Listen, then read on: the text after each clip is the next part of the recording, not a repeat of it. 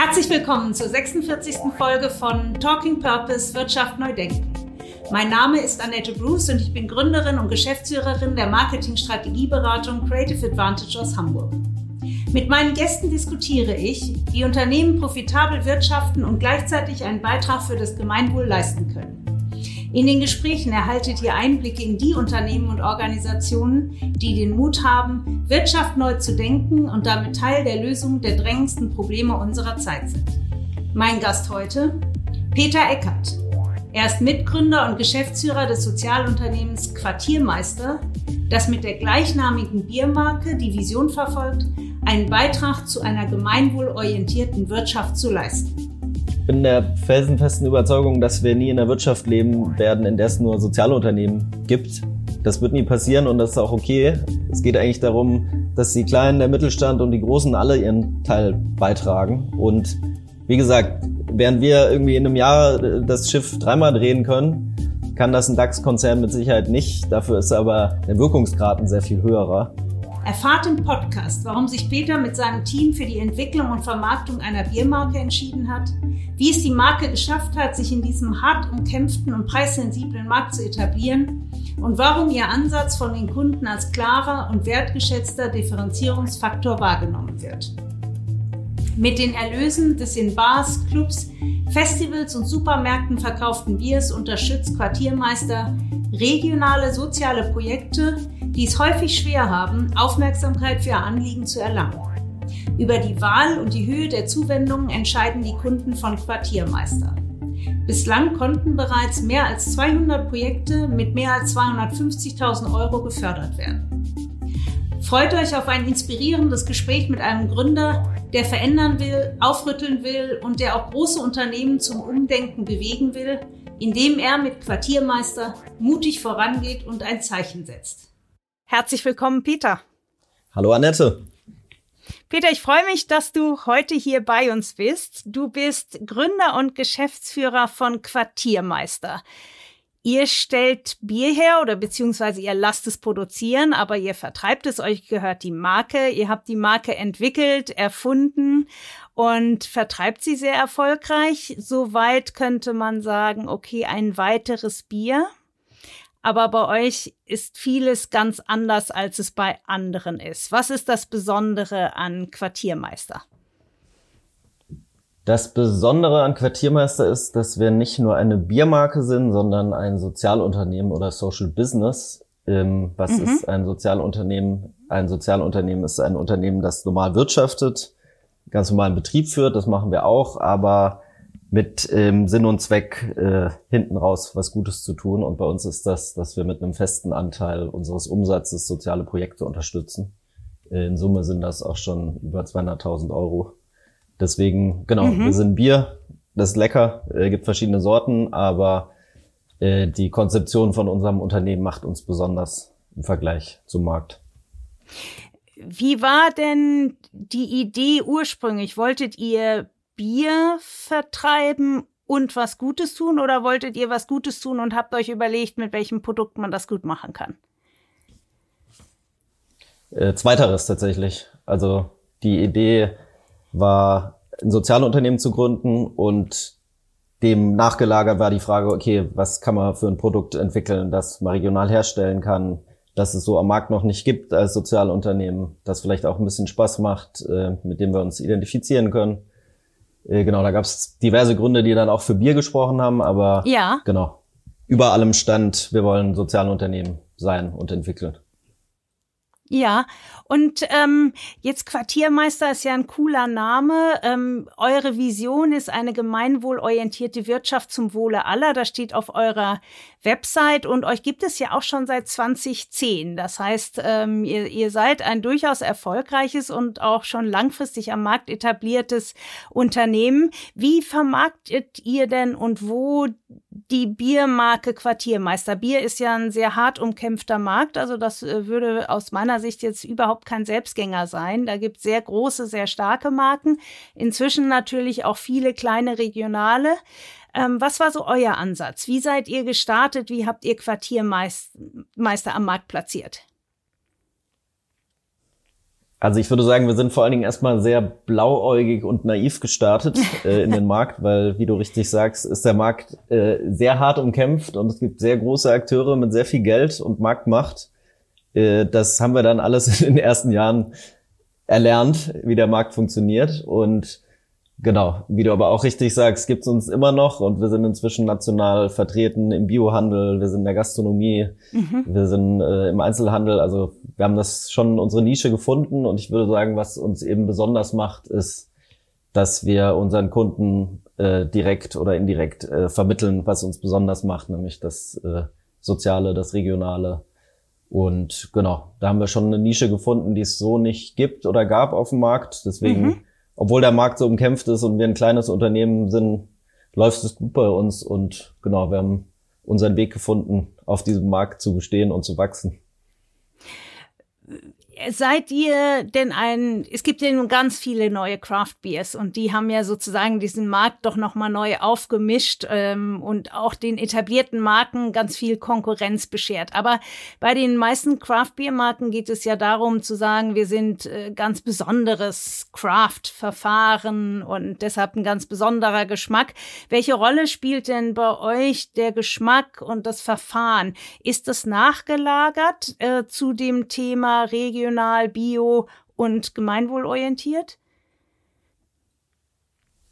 Das ist tatsächlich, steht das auch sehr im Vordergrund. Also unsere Erfahrung ist, egal ob man jetzt ein Sozialunternehmen ist oder was auch immer gemeinwohlorientiert, was auch immer drüber steht, mit schlechten Dienstleistungen oder Produkten gewinnt man keinen Blumentopf. Also niemand will schlechtes Bier in seinem Kühlschrank stehen haben oder schlechte andere Getränke oder Essen. Deswegen die Qualität der Produkte muss sehr gut sein, sonst hat man keine Chance.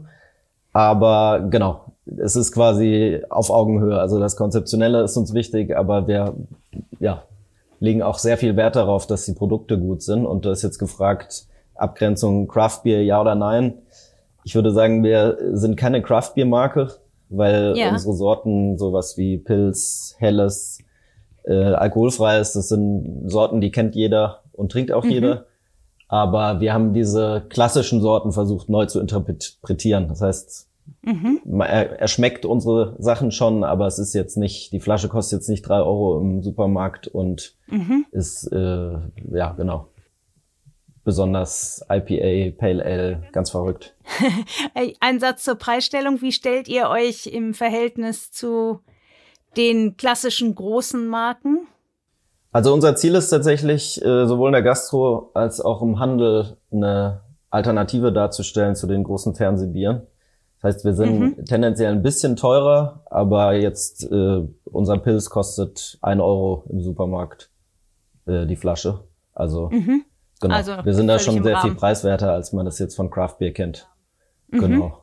Und das mhm. ist eben auch das Ziel. Des, unser Bier soll nicht das Doppelte kosten und dann fließt ein kleiner Teil an Projekte, sondern wir wollen den Leuten wirklich eine Alternative bieten, dass sie entscheiden können, okay, äh, Fernsehbier oder jetzt äh, kleine regionale Marke wie Quartiermeister. Deswegen ist uns auch wichtig, dass wir nicht zu teuer sind. Wenn wir da jetzt eins zu eins drüber sprechen, versteht man die Story ja sofort und kann auch sofort sagen, ja, das ist für mich genau das Richtige, dafür entscheide ich mich. Wenn ich jetzt an die anonyme große Masse gehe, ist es ja sehr, sehr schwierig, mit solchen Botschaften durchzudringen. Wie habt ihr den Markenaufbau betrieben? Also wir versuchen natürlich in unserer Außendarstellung im Marketing und auch wirklich auf dem Produkt oder im Markt möglichst viel Botschaft rüberzubringen. Das heißt, äh, genau, wir wollen den Leuten schon auch immer mitgeben, das ist jetzt kein x-beliebiges Bier wie die anderen 99 im Regal. Man muss aber auch ehrlich sagen, das Schöne ist, äh, Quartiermeister funktioniert auch, wenn nicht jeder Konsument und jede Konsumentin alles weiß, was hinter Quartiermeister steckt. Also es gibt, glaube ich, auch Leute, die es einfach äh, aus Lifestyle-Gründen kaufen oder weil mhm. ihnen das Bier einfach schmeckt oder sie die Flasche mögen. Also es äh, ist, glaube ich, bei weitem nicht so, dass jeder oder jede, die Quartiermeister trinken, komplett wissen, was dahinter steckt und das ist auch völlig okay. Aber unser Ziel ist es schon im Marketing und im Vertrieb schon auch das Inhaltliche rauszukehren, weil das mhm. ja auch das ist, was uns motiviert oder antreibt. Wie habt ihr denn den Einstieg in den Markt geschafft? Seid ihr über den LEH gegangen oder über die Gastro gegangen? Seid ihr überhaupt in der Gastronomie vertreten? Genau, also die ersten Jahre haben wir tatsächlich ausschließlich Gastronomie gemacht und uns da auch ja. einen Namen gemacht. Und äh, genau, da sind wir gewachsen und bekannter geworden. Und dann sind wir erst in den Biohandel gegangen und dann auch in den äh, Lebensmitteleinzelhandel. Also genau, ja. erst Gastro und dann Handel. Und genau, das funktioniert auch beides nebeneinander sehr gut. Und wenn du jetzt habt ihr mal mit, habt ihr Erfahrung oder habt ihr mit der, eurer Verwenderschaft mal gesprochen? Was sagen die? Was, was verstehen die unter einer Marke wie Quartiermeister? Was kriegt ihr da zurückgespielt? Ja, das ist tatsächlich wirklich sehr unterschiedlich. Also es gibt wirklich Leute, die das deswegen kaufen, weil es irgendwie regional mit regionalen Zutaten hergestellt wird. Es gibt Leute, die es kaufen, weil es großes Biosortiment hat. Es gibt äh, Überzeugungstäterinnen, die es deswegen kaufen, weil sie es über unsere Projektförderung kennen oder sich selbst mal beworben haben oder Projekte kennen, die mhm. von uns gefördert wurden. Äh, und es gibt auch Leute auf Festivals oder in Clubs, die das einfach trinken, weil es es gibt und gar nichts wissen. Also es ist relativ breit äh, aufgefächert, würde ich sagen, warum ja. und wer Quartiermeister trinkt. Und das ja. finde ich an sich auch schön. Ja, wenn man eure Webseite sich anschaut, dann sieht man ohne viel Aufwand, dass ihr keine Marketing-Story seid, weil das wird ja viel diskutiert, auch bei den Sozialunternehmen. Also es gibt da ja ganz verschiedene Diskussionsansätze, dass man sagt, ja, das ist doch nur, um es besser vermarkten zu können und dann geht irgendwie so ein bisschen Geld in irgendwelche Projekte. Ähm, auf der anderen Seite wird auch viel diskutiert, sozial, auch Sozialunternehmer müssen und sollen Geld verdienen. Ich finde, das ist so das Spannungsfeld zwischen dem, ah ja, Marketing-Ding kommt gerade gut an und auf der anderen Seite, dass dann auch erwartet wird, Sozialunternehmer machen sozusagen das alles for free. Wenn ich jetzt auf eurer Website mich umschaue, dann ist ja zum Beispiel Transparenz ein Riesenthema für euch. Und ich finde, ihr geht da schon einen sehr, sehr weitgehenden Ansatz, wie ihr Transparenz gegenüber euren Kunden und Verbrauchern und der Öffentlichkeit interpretiert. Magst du uns das mal so ein bisschen näher bringen, was da euer Verständnis ist? Gerne, klar. Also vielleicht Einsatz auch noch zu dem Spannungsverhältnis, das du gerade angesprochen hast. Das ist ja. nämlich mega spannend, finde ich, in unserem Bereich. Und genau, da gibt's immer auf der einen Seite die Selbstausbeutung als das eine Extrem, wo man nicht mhm. landen will, und das andere irgendwie Greenwashing und Social Washing, äh, da will man auch nicht landen. Äh, und genau, da gibt's glaube ich, keine klare Antwort. Ich glaube, bei uns war eher, wir kamen eher aus dem ausbeuterischen Part. Das heißt, die ersten Jahre, mhm. drei, vier Jahre haben wir das als Verein gemacht, ohne Bezahlung und Projekte gefördert, okay. aber waren eigentlich gar kein Business und kein Unternehmen. Äh, und jetzt genau haben wir uns irgendwie als Unternehmen etabliert und äh, bezahlen unsere Leute gut und wir können davon leben und fördern noch mehr Projekte. Aber genau diese, dieses Spannungsfeld, was du skizzierst, das ähm, ist eigentlich auch das, was es so interessant macht, weil man eben nicht nur auf den wirtschaftlichen Betrieb schaut und nicht nur auf die Förderung, sondern eigentlich beides immer im Ausgleich äh, halten muss. Lass uns da gerne noch mal einen Moment bleiben. Ich habe schon wieder so viele Fragen in eine einzige gesteckt, weil dieses Thema ist ja unheimlich interessant. Wenn ich jetzt äh, mit Menschen spreche, also viele Staaten, so wie du es jetzt beschrieben hast, ähm, einfach aus dieser Überzeugung, sie wollen was Gutes tun, sie wollen einen Beitrag leisten, sie wollen auch vielleicht etwas verändern in der Wirtschaft, starten so und kommen dann irgendwann an den Punkt, wo es wirklich äh, Selbstausbeutung wird, weil sie selber nichts verdienen und auch den Mitarbeitern nichts Vernünftiges bezahlen können.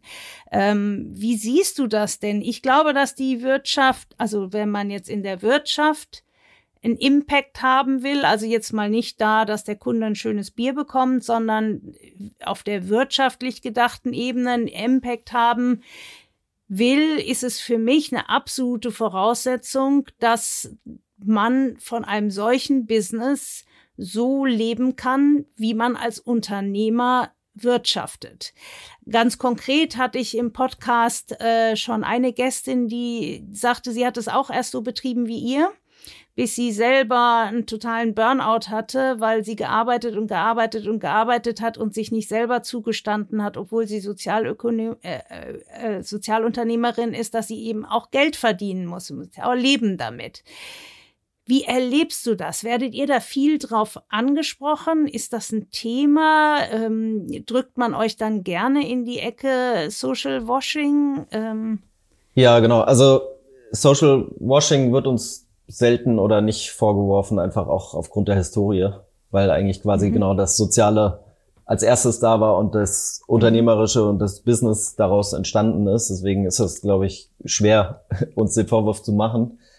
Ähm, genau, ich bin der absolut festen Überzeugung, dass Leute, die Gutes tun wollen, ob es jetzt in der Wirtschaft ist oder Zivilgesellschaft oder wo auch immer, dass diese Leute auch gut verdienen dürfen und sollen. Und also genau, mein Ratschlag Absolut. an alle Leute, die in diese Richtung denken, ist, denkt von Anfang an mit, dass ihr euch und eure Leute auch ordentlich bezahlt, damit es auch nachhaltig ist, weil also wer sozial nach außen sein will, muss meines Erachtens auch sozial nach innen sein und niemand macht das lange, wenn man irgendwie dann nach 18 Uhr noch die Welt retten will oder unbezahlt die Welt retten will. Deswegen also wenn man es wirklich nachhaltig und ernsthaft und strukturell denkt, dann muss es damit einhergehen, dass man sich und seine Leute auch ordentlich bezahlt.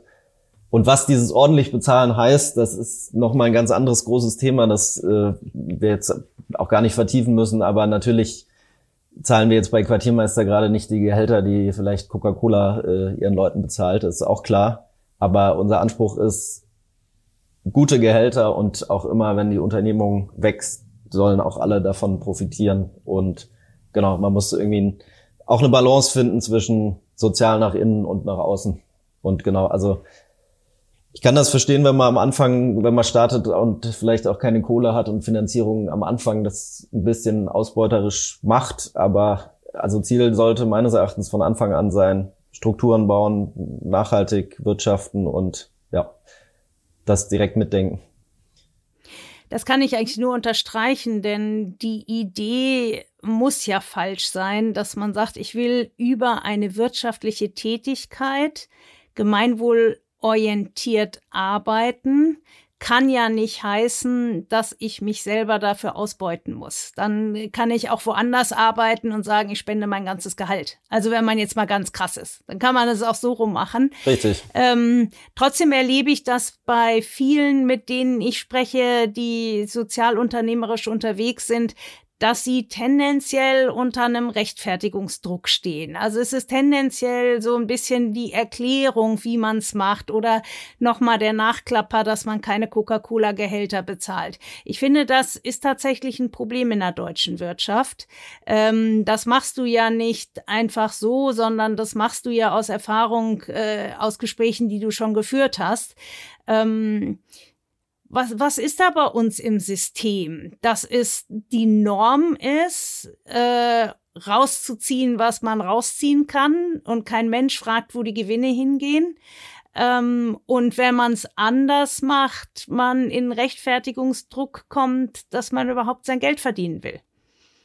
Tja, gute Frage, was das ist. Also ähm, ich finde das Phänomen auf jeden Fall schon seit jeher spannend, dass äh, wir bei den Leuten, die den Anspruch haben und nach außen treten, dass sie es anders oder besser machen wollen, dass wir da besonders genau hinschauen und auch ein bisschen äh, das Haar in der Suppe suchen. Aber ich muss auch ehrlich sagen, ich habe damit eigentlich kein Problem, weil also unser Anspruch ist ohnehin jedes Jahr besser zu werden und ja. Genau, also wir deswegen, du hattest ja auch nach Transparenz gefragt, deswegen kehren wir auch alles nach außen und versuchen alles offen zu legen, äh, weil wir eigentlich nichts zu verstecken haben. Und wenn dann Leute sagen, ja, okay, aber könntet ihr nicht noch ökologischer sein oder demokratischer oder so, dann ist das für uns keine Beleidigung, sondern wir gucken uns das an, sind aber auch selbstbewusst und sagen, also wir wissen schon, was wir machen und wissen, dass wir viel machen, aber äh, genau, sind auch immer interessiert, was, was man auch anders machen kann.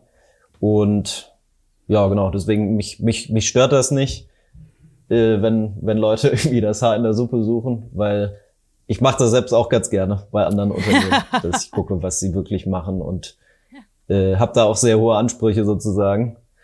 Ähm, genau, deswegen, ich, ich nehme das sportlich, würde ich sagen. Ja, das ist, glaube ich, wahrscheinlich auch für die eigene Gesundheit eine gute Einstellung. Erzähl mal noch ein bisschen was zum Thema Transparenz. Wie viel und was veröffentlicht ihr und wo veröffentlicht ihr das und äh, was kann man sich da anschauen? Ja, genau, gerne. Äh, ist ein wichtiges Thema. Also vielleicht kurze Einordnung, warum das Thema uns auch so wichtig ist, vorneweg.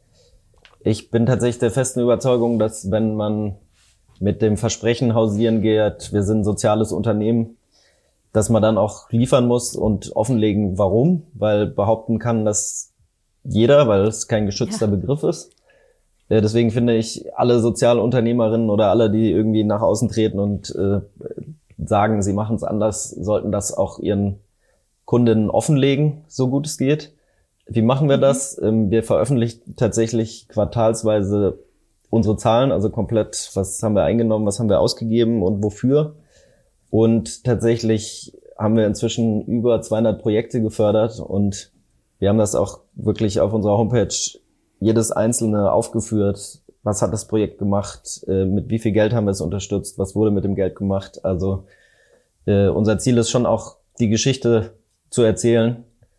Und genau, das ist aufwendig, aber ich sehe Gibt natürlich die Alternative, nämlich es nicht machen, aber das finde ich schwierig, weil genau man sich ja eigentlich auch gerade davon abgrenzen will von äh, Greenwashing und Social Washing und dann finde ich muss man eben auch zeigen, was man anders macht und äh, ja genau das offenlegen. Deswegen ist das für uns ein großes Thema und ja wir stecken da viel Energie rein. Ja. Was für Projekte fördert ihr? Kannst du uns vielleicht mal zwei, drei Beispiele geben? Wie sucht ihr die aus? Wie legt ihr fest, wer wie viel Geld bekommt? Wie stellt ihr, ich denke mal, das wird auch eine dieser kritischen Fragen sein, wie stellt ihr wiederum sicher, dass die etwas Sinnvolles mit dem Geld machen und dass das wiederum in Hände gerät, wo es auch sozial wieder gut eingesetzt wird. Das ist jetzt, ich bin mir bewusst, das ist jetzt wieder so eine Frage, die das ganze System in Frage stellt. Ich sag mal, wenn die Großen irgendwohin irgendwelche Fördergelder schicken, fragt kein Mensch danach. Ähm, ich glaube, beim Sozialunternehmen kommen da immer mehr Fragen auf. Trotzdem finde ich es für unsere Hörer aber auch interessant, dass man noch mal ein bisschen das Bild erweitert. Was sind das eigentlich für Projekte und äh, wie sucht ihr die aus und äh, wie wird festgelegt, was mit dem Geld gemacht wird? Genau, also die Förderung läuft tatsächlich über unseren Verein. Äh, vielleicht kurzer Einschub, mhm. wir haben eine Stiftung, mhm. einen Verein und eine GmbH bei Quartiermeister. Mhm. Das Strukturelle können wir auch später nochmal erklären. Ähm, genau, und der Prozess ist wie folgt. Äh, jedes Projekt in den Städten, in denen wir fördern, kann sich bei unserem Verein bewerben. Der Verein hat Förderrichtlinien, anhand derer die Projekte bewertet werden und dann eine Vorauswahl mhm. getroffen wird. Zum Beispiel jetzt für Berlin werden vier Projekte ausgesucht, die besonders geeignet sind und den Kriterien des Vereins entsprechen. Und diese werden dann auf unserer Homepage vorgestellt und alle, die uns kennen und trinken, können dann bei einem Online-Voting teilnehmen und äh, klicken für die Projekte, die sie am besten finden. Und mhm. der Fokus von unseren Förderrichtlinien und von unserem Verein ist, äh, lokale Wirksamkeit. Also wir wollen, dass möglichst in der Stadt, in der gefördert wird, auch die Wirkung entfällt. Äh, wir fördern insbesondere kleine Projekte, die in Gründung sind. Äh, was ganz interessant ist, weil es in Deutschland da wenig bis keine Förderstruktur gibt. Deswegen merken wir auch, dass wir da eine Lücke schließen. Weswegen wir auch sehr mhm. viele Anträge bekommen. Also, und für uns ist das eigentlich auch ein schönes Motiv, weil wir ja auch irgendwann mal angefangen haben und wir eigentlich gerne Menschen motivieren wollen, sich zu engagieren und loszulegen. Das heißt, wir sehen uns so ein bisschen als äh, Starthilfe für sozial Engagierte an. Und genau inhaltlich, was sind das für Projekte? Ich würde sagen, alles, was irgendwie der Nachbarschaft oder der Region oder der Stadt hilft. Das kann von äh, Jugendhilfe über Antirassismusarbeit, äh, kulturelle Veranstaltungen, Empowerment von jungen Frauen und Mädchen gehen. Da ist wirklich, es ist ein sehr bunter Blumenstrauß an, ja, sehr vielen schönen Projekten. Also ich glaube, jetzt mit diesen 200 Projekten haben wir wirklich in sehr viele Richtungen gefördert und ich finde das auch sehr wertvoll, dass es nicht ähm, immer, genau, Empowerment oder äh, an Geflüchtete geht, sondern eigentlich, ja, sehr, sehr breit aufgestellt und Genau, also was mich tatsächlich besonders stolz macht an der Förderung ist eben dieser Ansatz, dass ähm, wir wirklich auch schon viele Projekte begleitet haben, die am Anfang sehr klein waren und wir waren mit die ersten, die die unterstützt haben. Mhm. Und dann haben wir sie über die Jahre wachsen sehen, wie sie immer größer wurden und dann überregional und national aktiv waren. Und genau diese Rolle gefällt uns eigentlich, zu sagen, wir, wir helfen denen auf den Weg und begleiten sie dann weiter und gucken, wie sie mit und neben uns herwachsen. Und genau noch ein Satz, jetzt habe ich viel geredet, ist, ähm, es geht uns auch quasi nicht ausschließlich bei der Förderung darum, die Projekte auf die Straße zu bringen, sondern ein zweiter wichtiger Aspekt ist eben auch über dieses Online-Abstimmen lernen auch mhm. die Leute in ihren Städten total viel kennen. Also, ah, okay, das Projekt gibt's, das wusste ich gar ah, nicht ja. hier bei mir in München oder ja. in Stuttgart. Da kann ich mich ja auch engagieren und die Projekte lernen sich untereinander kennen und äh, unser Ziel ist ja wirklich, dass viel mehr Leute sich engagieren und genau. Insofern ist es auch total schön, dass in diesem Prozess Leute darauf aufmerksam werden, was in ihrer Stadt abgeht, sie vielleicht selbst inspiriert werden, was zu machen, mitzumachen, teilzuhaben, selbst was zu gründen. Und genau, das ähm, war jetzt äh, in a nutshell unsere Förderung. ich finde es super spannend, dass ihr euch entschieden habt, äh, ganz junge Projekte oder sogar vielleicht noch ganz neue Projekte am Anfang äh, zu fördern. Ich habe jahrelang die McKinsey-Initiative Start Social unterstützt. Ich weiß nicht, ob dir die ein Begriff ist. Da werden ja äh, ehrenamtliche soziale Projekte mit Beratung unterstützt. Ich habe also viele Projekte, auch gerade da bewerben sich auch sehr viel ganz junge Projekte, die eine coole Idee haben, die mit ganz viel Enthusiasmus und Engagement gestartet sind und dann aber auch oft an den Punkt kommen, den, den Wachstumsschritt nicht zu schaffen, weil es dafür dann Strukturen braucht, Prozesse braucht, auch Geld braucht. Also in der Beratung ist auch sehr viel ein Thema, wo bekomme ich jetzt eigentlich das nötige Geld her, um den nächsten Schritt zu machen, dass ich aus der kleinen privaten Idee wirklich eine Bewegung mache. Und äh, ich finde das sehr spannend, dass ihr diesen Punkt von einer anderen Seite aufgegriffen habt. McKinsey macht das über Beratung, ihr macht es über finanzielle Förderung.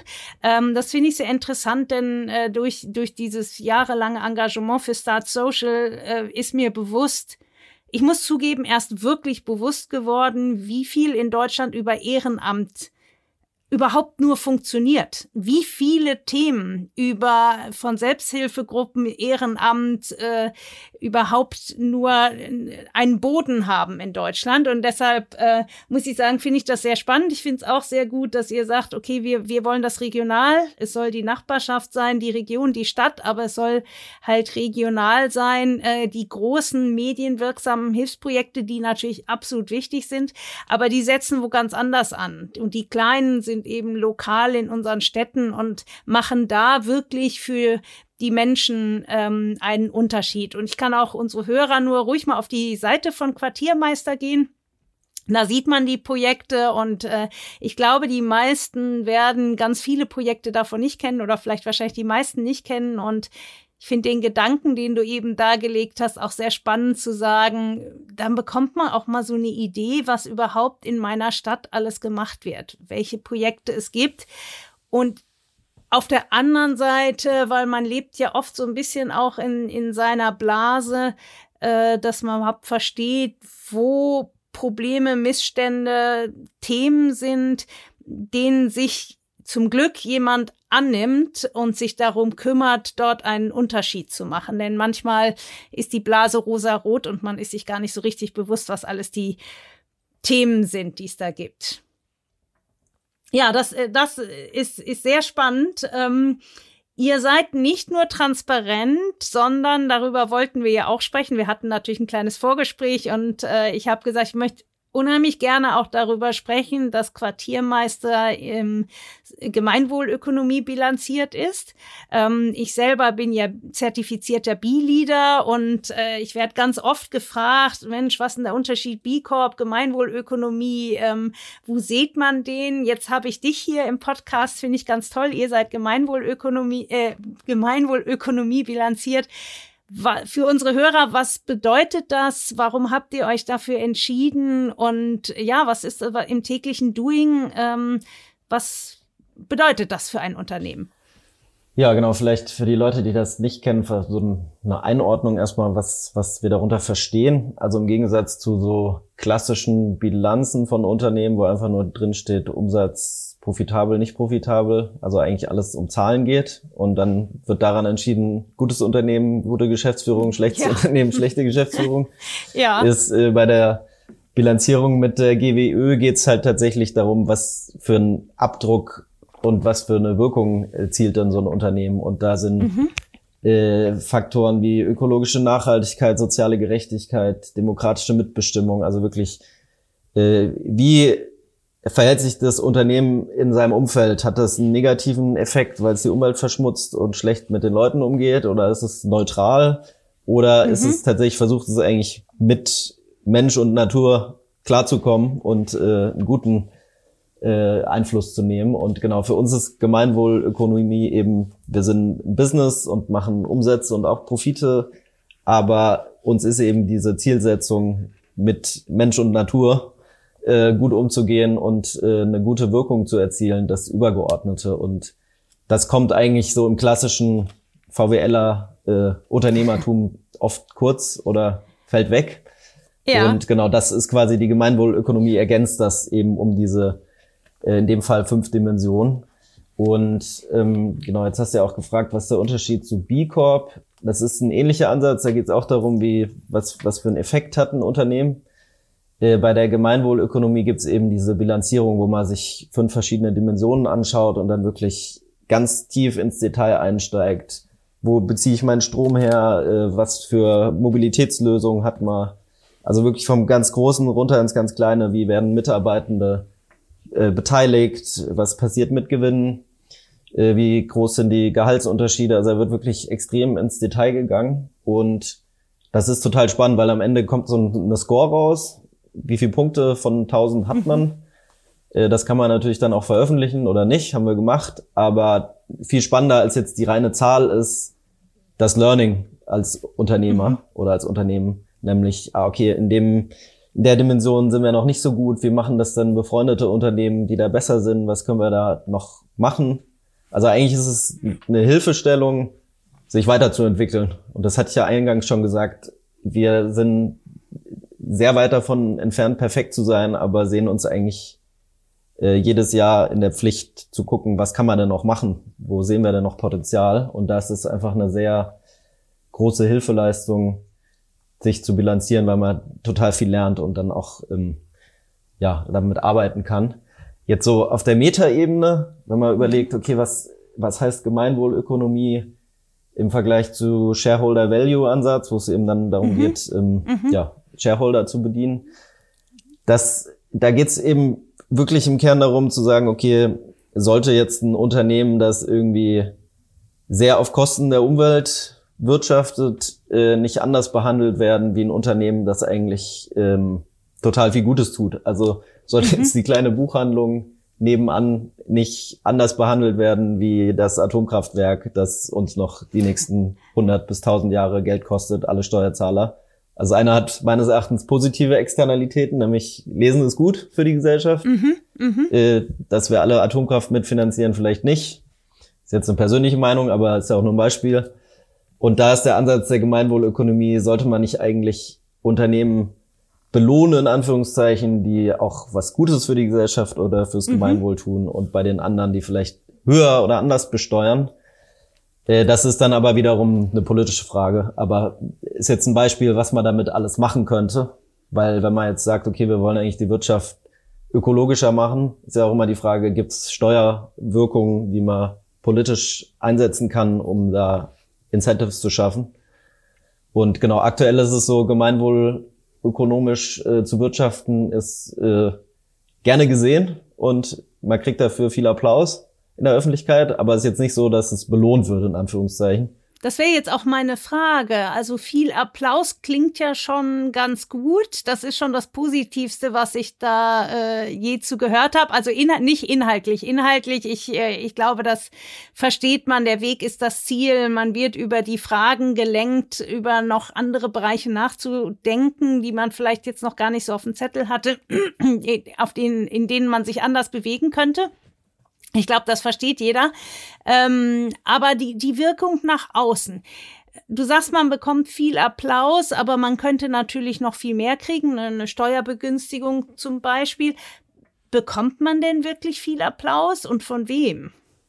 Ja, also ich würde sagen, wenn man es jetzt pragmatisch sieht, hat es sich für uns auch immer ausgezahlt. Also wir haben auch mhm. irgendwie vor sehr vielen Jahren gesagt, wir machen jetzt Bio, einfach weil es ökologischer ist. Ja. Damals war der Bio-Biermarkt jetzt nicht so wahnsinnig groß oder wir haben irgendwann gesagt, okay, eigentlich Thema Alkohol, wir brauchen auf jeden Fall auch alkoholfreie Produkte und alkoholfreies Bier, ideell. Und ja der Witz ist, diese Trends oder das, was wir damals aus Überzeugung gemacht haben, ist inzwischen ein Trend und äh, der Biomarkt explodiert, obwohl der Biermarkt schrumpft. Also ich glaube, dass in Überzeugungen auch häufig was drinsteckt, was sich rentiert, aber das ist halt dann nicht das Motiv. Und genau, ich glaube jetzt Applaus, genau. Es gibt Leute, die das wertschätzen, es wird auch immer größer, aber mhm. ähm, ja, man kann es auch einfach aus Überzeugung tun und äh, das fühlt sich auch richtig und wichtig an. Und genau, ich glaube, meistern manchmal halt einfach vor der Kurve, was fein ist. Aber jetzt inzwischen wollen ja auch alle DAX-Unternehmen klimaneutral werden und äh, auch alle Staaten. Also häufig kommen dann die Sachen, die man macht, weil sie gut sind oder gut fürs Gemeinwohl sind, kommen dann ein paar Jahre später auch in den Mainstream. Ähm, ja, ja, das finde ich nochmal eine interessante Frage. Wie erlebst du das? Ich werde das jetzt in meiner Funktion als B-Leader häufig gefragt. Das heißt, na ja, viel von dem, was so die Ideen von B Corp äh, oder B Lab am Anfang waren, die sind doch heute selbstverständlich oder schon über Gesetze geregelt, wie CO2-Ausstoß und so weiter. Ähm,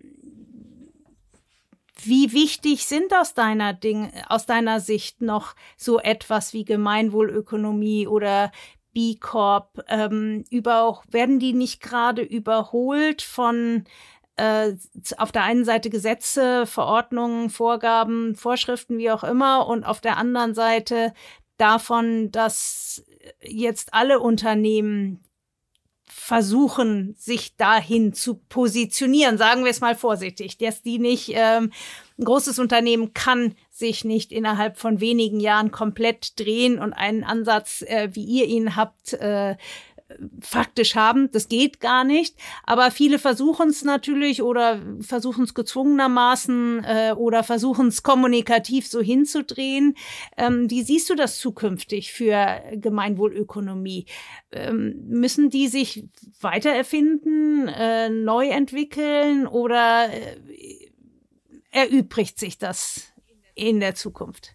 Also wäre ja an sich eine gute Entwicklung, wenn sie es erübrigen würde. Ich würde aber direkt behaupten, das kann die nächsten 100 Jahre noch weitergehen. Also das wird okay. ja auch immer angepasst und also genau, Klimaneutralität ist ja jetzt auch schon irgendwie seit vielen Jahren Thema. Daraus kann man ja auch Klima positiv machen ähm, und jetzt auch bei den ganzen anderen Dimensionen. Also ich glaube, da ist in der Wirtschaft noch extrem viel Raum, gemeinwohlorientierter zu wirtschaften und jenseits dieser plakativen Themen klimaneutral, ja, nein, äh, geht es ja auch wirklich um Mitbestimmung ins Team, äh, Gewinnverwendung, soziale Gerechtigkeit. Also da, ähm, glaube ich, können wir die nächsten 100 Jahre die Bilanz jedes Jahr anpassen und da ist noch sehr viel Raum für alle nach oben.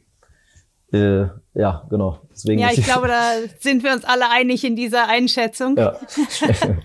Peter, ich werde oft gefragt, äh, ich halte äh, manchmal Vorträge zu Corporate Purpose oder, oder, oder auch so zu, zu, zu Sozialunternehmertum und das dann meistens ähm, vor Unternehmern oder Managern aus großen Unternehmen, die da noch relativ weit von entfernt sind von den Themen. Wenn man dann, dann werde ich natürlich immer nach Beispielen gefragt. Wer, wer macht es denn schon richtig und an wem können wir uns denn orientieren? Und dann ist es in der Regel so, wenn ich ein richtig gutes Beispiel nennen will, dann sind es oft kleinere Unternehmen oder Sozialunternehmen wie ihr jetzt oder wie Kuschel oder wie WeTel mit grünem Mobilfunk.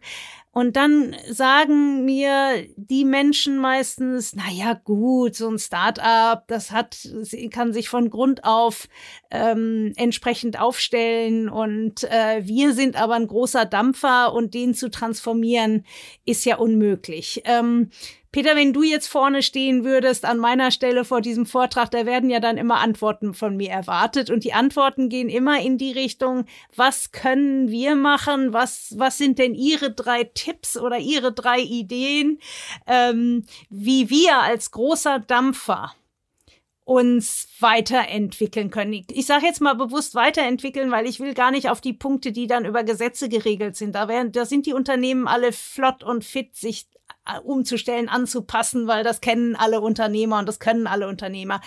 Aber wie du richtigerweise gesagt hast, ist ja daneben noch ganz viel Raum für ganz viel mehr. Was wären so deine drei Punkte? Wie könnte ein Unternehmen, was groß ist, was etabliert ist, was lange am Markt ist, was die Strukturen und Prozesse nicht habt, wie ihr sie habt, wie können die starten? Genau, also um dein Bild aufzunehmen mit dem großen Tanker, das wäre, glaube ich, mein erster Punkt. Mhm. Äh, ist mit Sicherheit per se deutlich schwieriger, den riesen Tanker einmal 180 Grad zu drehen, als unser kleines, agiles Holzboot. Dafür ist der Impact ja. aber auch sehr viel größer. Und ich würde äh, den ja. großen Tanker oder den großen Unternehmen eben anraten, auch zu sagen, man braucht das Selbstbewusstsein und auch das Verständnis, dass man jetzt nicht so agil sein kann wie so ein kleines Social Startup wie Quartiermeister. Dafür ist jeder Promille oder Prozentbereich, der geändert wird, halt um ein hundert bis tausendfaches wirkungsvoller, einfach weil das Unternehmen sehr viel größer ist. Und Mhm. Genau, deswegen sollte man vielleicht nicht direkt sagen, okay, wir wollen das Ding jetzt in einer Woche um 180 Grad drehen, sondern wir fangen an und wir machen zuerst das und dann machen wir das und dann machen wir das mhm. und mhm. wir messen oder versuchen auch die Wirkung zu messen und nachzuvollziehen, was wir damit tun, weil also ich bin der felsenfesten Überzeugung, dass wir nie in einer Wirtschaft leben werden, in der es nur Sozialunternehmen gibt. Das wird nie passieren und das ist auch okay. Es geht eigentlich darum, dass die Kleinen, der Mittelstand und die Großen alle ihren Teil beitragen. Und wie gesagt, während wir irgendwie in einem Jahr das Schiff dreimal drehen können, kann das ein DAX-Konzern mit Sicherheit nicht. Dafür ist aber der Wirkungsgrad ein sehr viel höherer. Und deswegen, mhm. genau, sollte die Orientierung sein, okay, wo wollen wir in ein, zwei, drei, fünf, zehn Jahren hin?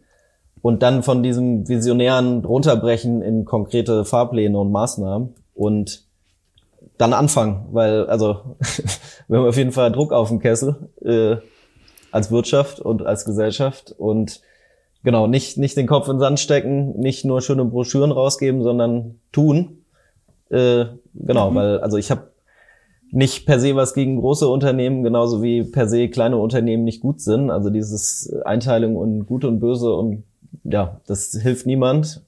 Und also wir brauchen die großen Tanker, die müssen mit ziehen, sonst ähm, wird es schwierig. Und da sehe ich tatsächlich dann auch wieder äh, die Kleinen in der Pflicht, auch Druck auszuüben und vorzuleben, dass es anders geht, um auch zu inspirieren, inspirieren und Pionier zu sein, weil also Beispiel Quartiermeister wird jetzt nie die äh, größte Biermarke in Deutschland sein, das ist überhaupt nicht unser Ziel, sondern wir wollen die korrekteste sein. Ja.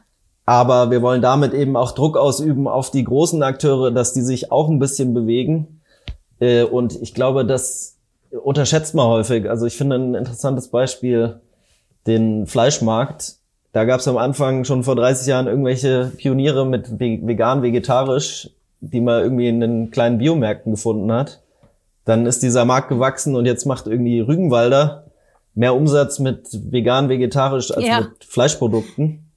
Jetzt kann man von Rügenwalder ja. halten, was man will. Ich will da jetzt gar keine Meinung zu äußern, weil ich kenne die nicht gut. Aber das ist ja genau das, wo wir hinwollen. Also ich, indem quasi die Kleinen vorausgehen, zeigen, es gibt den Markt, es gibt die Kundschaft, kriegt man äh, Rügenwalder, Unilever und all die Großen dazu, dass sie jetzt alle vegan, vegetarisch machen. Und also Thema Fleisch ist ja ein wichtiges Thema ökologisch.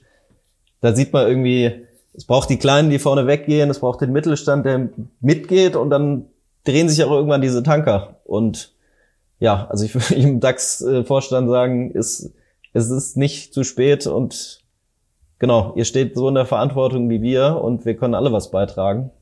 Und wie gesagt, also ich meine, der, das Potenzial für Wirkung ist natürlich riesig bei großen Unternehmen. Das, ähm, also, die können sehr viel tun. Ich finde das ein sehr sympathisches äh, Bild, was du da aufgebaut hast, zu sagen, die, die Kleinen sind die Inspiration, die Mittleren sind die Wegbereiter und die Großen sind dann die mit dem, mit dem ganz starken Impact, wenn sie dann mitziehen. Ich glaube, das trifft es wirklich sehr gut. Ähm, äh, denn viele Kleine haben, genau wie du auch vorher schon gesagt hast, als ihr Biobier gemacht habt, war das die absolute Nische. Und heute ist es im Mainstream angekommen und wir wissen das ja inzwischen aus jahrzehntelanger Beobachtung. Es sind Nischen, manche Nischen bleiben immer Nischen, die werden nie groß.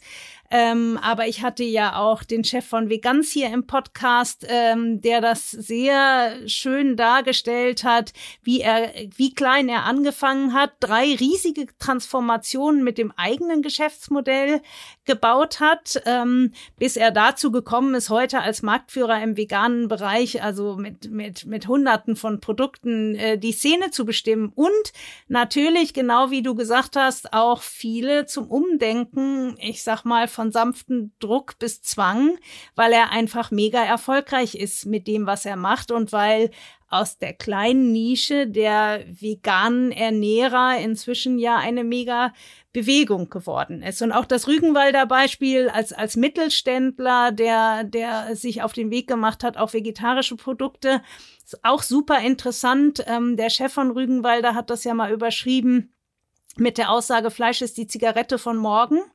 Und das hat er, glaube ich, schon so vor mindestens fünf Jahren gesagt, wenn nicht sechs, sieben, acht Jahren. Und ich glaube, da sind wir schon relativ äh, weit gekommen in diesem Bild, dass es doch jetzt äh, sich durchgesetzt hat. Also wer Fleisch, er hatte auch diesen schönen Satz gesagt, ich bin, er hat das gesagt, da war er, glaube ich, gut 70.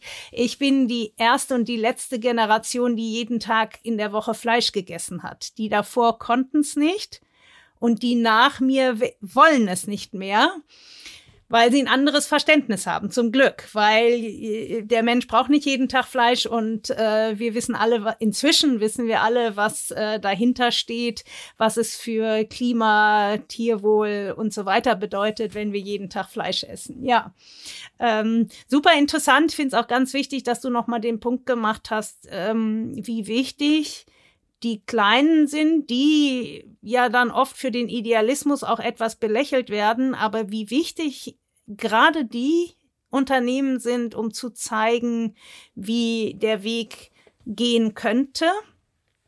Ähm, jetzt nochmal die Frage, nochmal konkreter. Ich erlebe das oft, dass in den großen Schiffen sitzen sehr engagierte Menschen, ähm, oft junge, engagierte Menschen, aber nicht nur. Ich, ich würde es inzwischen schon auch ein bisschen vom Alter abgekoppelt sehen, äh, die in den Unternehmen sind und trotzdem sagen, wir müssen etwas ändern. Wir, wir, wir müssen es angehen, wir wollen es angehen, wir sind ein großes Schiff, wir haben viel Macht, viel Impact. Ähm, nur die werden dann, so erlebe ich das, die kriegen so ein Projekt und die machen dann auf Projektbasis äh, mit hohem Engagement und viel persönlichem Einsatz, äh, arbeiten sie an den Themen. Geht das? Oder wie jetzt mal äh, konzeptionell, gedanklich gesehen, wie kann sich so ein ganz großer Tanker bis hin zum DAX-Unternehmen auf den Weg machen? Ist das so Grassroot-Bewegung äh, aus dem Unternehmen von unten? Ja, das ist interessant. Also ich würde sagen, wenn wirklich Geschäftsführung und Vorstand und irgendwie die großen, hohen Tiere das nicht wirklich unterstützen, dann sollte man es am besten sein lassen, weil sonst führt das zu krasser Frustration. Also ich glaube, wir leben in einer Zeit, und es ja. wird noch mehr meines Erachtens, in der Broschüren und Nachhaltigkeitsberichte immer kritischer gesehen werden. Auch je größer das Unternehmen, desto kritischer. Und ich glaube, es tut sich niemand mehr einen Gefallen, das so ein bisschen pro forma zu machen und äh, irgendwie eine Stelle zu schaffen, die dann Sachen erarbeitet, die nie umgesetzt werden. Ich glaube, da sind wir inzwischen so weit, dass das viele Leute auch verstehen und kritisch sehen. Deswegen, also entweder wirklich ernsthaft machen und dann muss es auch wirklich in die Unternehmensspitze äh, Unterstützung haben oder nicht. Und du hattest ja vorhin gefragt, welche drei Tipps ins Publikum äh, ich zurückgeben würde. Ähm, jetzt komme ich noch auf den ja. zweiten zurück, der mir eingefallen ist, nämlich ähm, selbst Vorstand und Geschäftsführung kann nicht reichen, weil man muss auch sich echt immer Strukturen anschauen und da habe ich auch das Gefühl, man muss drüber nachdenken, wie stellt man ein Unternehmen auf, in welcher Rechtsform, weil das krasseste Beispiel, was mir einfällt zu äh, gescheiterter Umstellung, ist im Unilever mit Paul Paulmann hieß, glaube ich, der Geschäftsführer damals. Der wollte mhm. Unilever komplett auf grün drehen und äh, Mensch vor Marge und hatte einen riesen Rückhalt im Unternehmen und super Presse. Und dann hatte er, glaube ich, zwei, drei Quartale schlechte Zahlen und dann war er weg vom Fenster. Weil äh, Aktiengesellschaft äh, ist den Aktionären verpflichtet und deren Ziele sind eher kurzfristiger Natur als langfristiger. Äh, deswegen auch, wenn man gründet und äh, Startup ist oder großes Unternehmen, man sollte sich auch echt überlegen, was für Strukturen man schafft, weil also eine Aktiengesellschaft auf grün und nachhaltig zu drehen, ist schwierig, wenn die Aktionäre keinen Bock haben. Da kann man das ganze Unternehmen und alle Kunden hinter sich wissen. Deswegen ist das, also ich finde, Strukturen sind auch extrem wichtig und teilweise, ja, merken die Leute zu spät, was die Struktur für sie bedeutet. Äh, genau, deswegen, also Antwort auf deine Frage, wenn ein Unternehmen das machen will, dann sollte es auch wirklich von unten bis oben das ernst meinen, sonst führt es nur zu Frustration.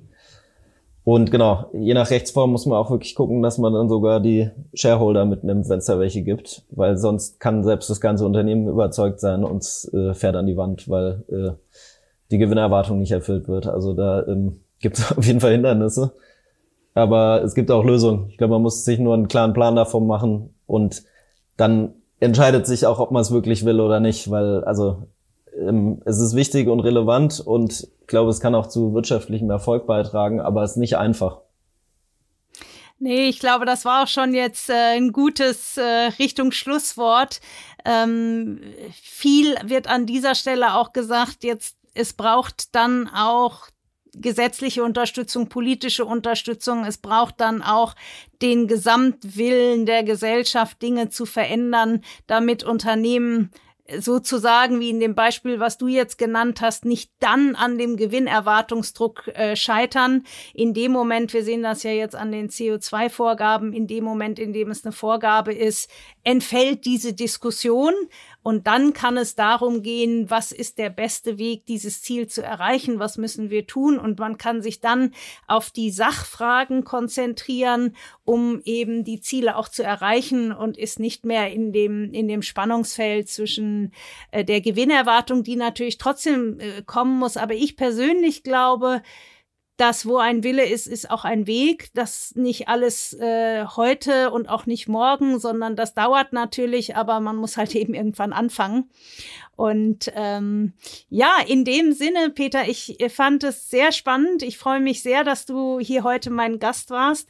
Ähm, die Inspiration, die jetzt auch allein für mich von diesem Gespräch ausgibt, geht. Ich hoffe, dass die auch an unsere Hörer weitergeht ganz äh, wichtige Botschaft aus meiner Sicht von dir. Es geht, man kann sehr viel mehr machen.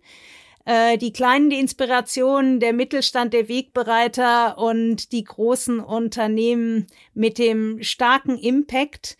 Von daher hoffe ich, dass ähm, viele das auch als Inspiration empfinden, was ihr in mehr als zehn Jahren inzwischen geleistet habt und wie stabil ihr am Markt steht, ähm, aus einer Nische in ein, ein national vertretenes, bekanntes Unternehmen gewachsen zu sein und äh, wünsche euch für euren weiteren Weg äh, sehr viel Erfolg und ähm, ja, bedanke mich sehr, dass du heute mein Gast warst. Ja, danke dir, Annette. Hat Spaß gemacht. Super, vielen Dank. Tschüss, Peter. Tschüss. Ja, ich hoffe, euch hat der Podcast gefallen und auch ihr seid begeistert von der Strahlkraft dieser visionären Marke. Wenn ihr ein eigenes soziales Projekt verfolgt, könnt ihr euch über die Website für eine Förderung bewerben. Alle Infos wie immer in unseren Show Notes. Wenn ihr uns unterstützen wollt, bewertet uns auf den Plattformen und noch besser, empfiehlt uns direkt an einen Freund und eine Freundin weiter und unterstützt damit das weitere Wachstum des Podcasts. An dieser Stelle ein herzliches Dankeschön an unsere vielen treuen Abonnenten und Hörer, die diesem Podcast seit mehr als zwei Jahren folgen. Ihr seid es, die den Podcast wertvoll machen und die uns und unsere Gesprächspartner motivieren, wichtige Themen für euch interessant aufzubereiten. Denn um Wirtschaft neu zu denken, braucht es nicht einige wenige Denker, sondern viele Menschen, die den Mut haben, neue Wege zu gehen. Tschüss und bis zum nächsten Mal.